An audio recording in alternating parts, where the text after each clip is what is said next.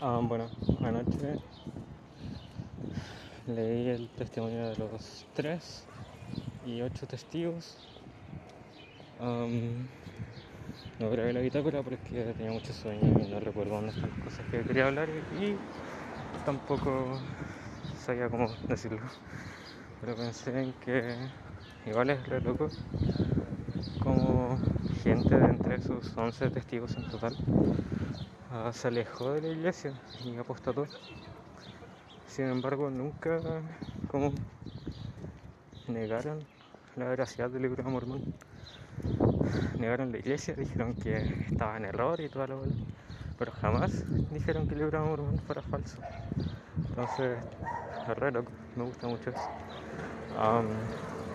Bueno, son las siete y media y hace como 20 minutos terminé la clase de preparación para el templo.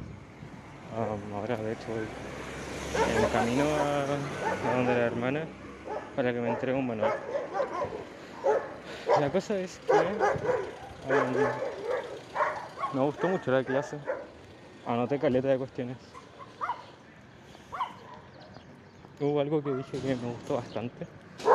Y es que cuando me preguntó sobre por qué es importante ah, guardar nuestros convenios, le dije que es importante porque cuando no lo hacemos, cuando los quebrantamos, no solo estamos desobedeciendo, sino que estamos negando todo lo que hemos aprendido, ya que los convenios no son una mera acción, sino que uno hace los convenios cuando uno aprende algo, obtiene un testimonio de ello, y ahí recién se toma la decisión de, ya, sí, voy a hacer este convenio.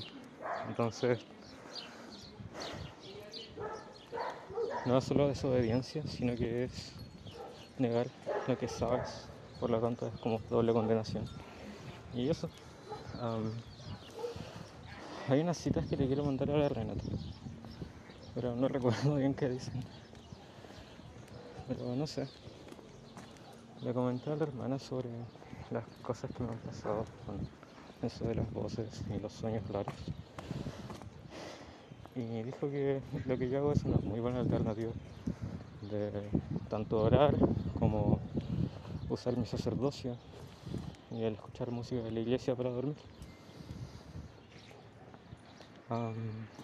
Bueno, en parte es también por eso que quiero recibir una investidura lo antes posible, porque esa fue la solución que le dieron a mi papá y al parecer sí funcionó.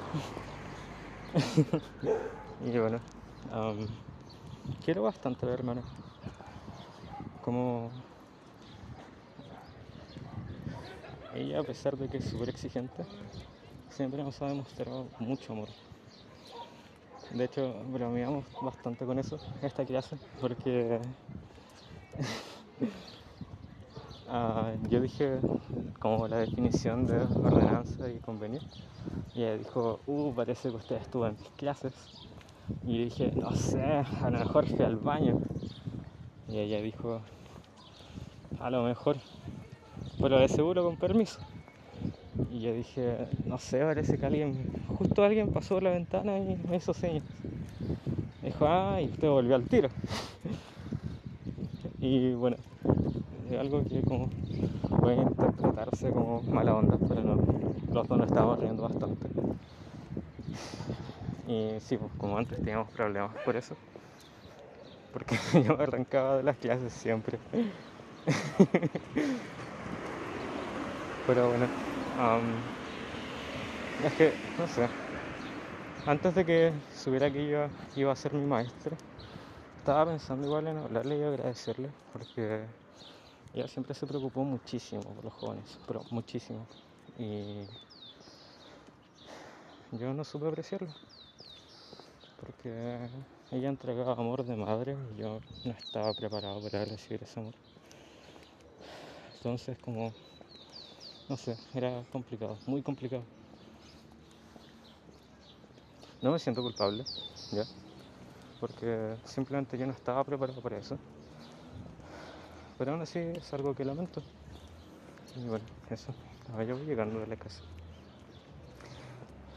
Pero algo que aprendí es que una vez que haces el convenio de la investidura, te comprometes también a ennoblecer la raza humana y prepararla para la venida de Jesucristo, para recibir a Jesucristo, perdón.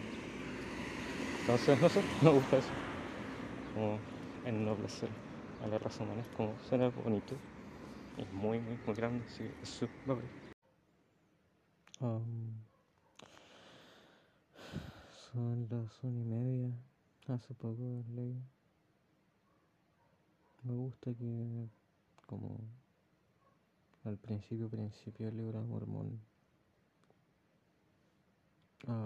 me parece que tiene como objetivo convencer a que, al judío de que Jesús es el Cristo, el Dios eterno.